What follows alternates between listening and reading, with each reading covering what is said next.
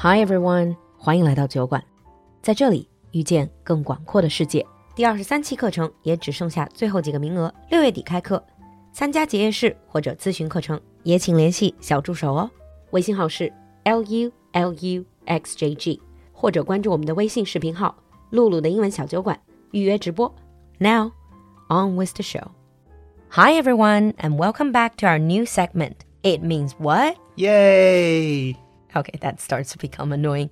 Oh. 欢迎回来，我们的新板块词源考古研究所海亚兰。 Hi, Lulu. Hi, everyone. In this segment, we're bringing you interesting origin stories of very common words and phrases. So I would like to propose a word for today. Okay, go ahead. This is definitely not an English word, I think, but this is a star food in this whole superfood trend. Okay. 就是这种超级食物，或者说这种健康饮食里面，最近这些年的一个网红食物，不光是在中国，还是在西方。This is avocado。 Ah, okay. 嗯，中文现在是叫牛油果。 Yeah, I always find it really interesting, kind of the Chinese, where that comes from. I think it might just be the texture. It tastes a bit buttery because it has really nice fats, right? Okay. Well, it's certainly better than the origin of the English word. But it's not English, is it? It's not English, no. Avocado, based on my limited knowledge, it comes from Latin America. yes. So, avocado comes from Spanish, and the Spanish word comes from the language of the Aztecs. Oh, Aztec 就是阿兹特克 Yeah. 中美洲的 where Mexico is right Yeah. now. If you're interested in history, you definitely have heard of the Aztecs. Yes.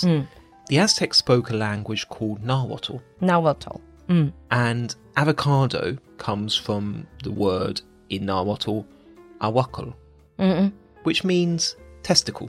What? For those of you who don't really understand the word testicles, uh, well, how shall I explain this? They're the most precious part of a man, a pair of them. Yes.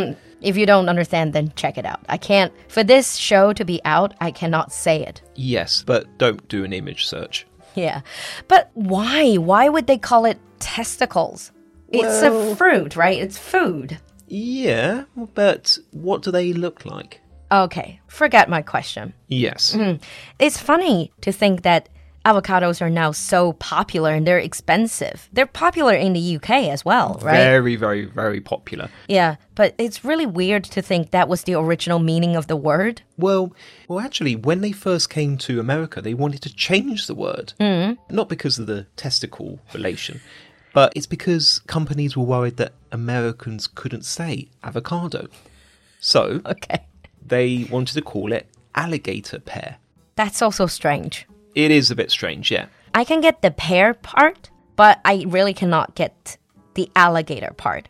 Well, you look, think about the skin though; it's quite, Oh, so like uneven. yeah, it's a bit uneven. It's green. It does look a little bit like an alligator skin. 如果大家往前倒大概十几二十年，我觉得你可以看见 avocado 这个牛油果，原来曾经被叫做中文也把它按那个翻译的叫做鳄梨，就鳄鱼的鳄，梨子的梨。嗯、so that's from American how they American marketers they called it alligator pear. Yeah, but it didn't really catch on. Yeah, it doesn't sound very nice. No, now it's called avocado.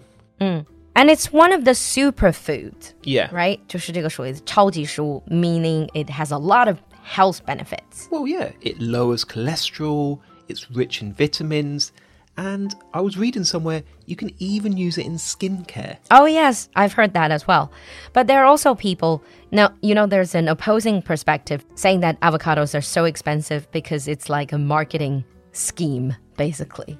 Well, yeah, there was a very famous story a few years ago when a government minister was saying about, oh, young people can't afford to buy houses and they can't save money because all they do is they spend their money on avocado on toast. Avocado on toast is classic. Yeah, so it's become a little bit of a meme in, in the UK where we talk about avocado on toast as a way of saying a bit of a waste of money. Yeah. I mean, in China as well, I think people are separated into really two camps. One camp, they're super excited about avocado, they want to put avocado like in everything. Yeah. They think it's the superfood. But then you have the other group saying that oh, it's just a marketing scheme, it's a marketing hype. You're you're paying 智商税, you know. Well, I really love avocados. I love avocado salad. and Sometimes I do make myself avocado on toast. Yeah, I like it in Mexican food. So if you actually know Mexican food, you know they have guacamole. Mm-hmm.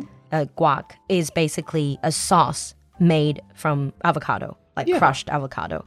But one problem, but one thing with avocado, if you do eat avocado, you notice that sometimes when you buy from supermarket, avocados are not ripe enough, Oh, so they yeah. they're very hard, and then it doesn't taste that great. No. Actually, one tip. If you want to quickly ripen an avocado, Okay, what you do is you put it in a bag with bananas. well the bananas will encourage avocados to ripe. Yeah. Bananas actually release a gas that encourages the avocados to ripen quickly. Oh, interesting. This is a very interesting life hack for those of you who are interested or who are fanatics of avocado. And bananas. All right. And on that note, I think we're going to wrap up. Leave us a comment and tell us your take on avocados. And if you have a special request for a specific word or phrase, also let us know. See you next time. We'll see you next time. Bye. Bye.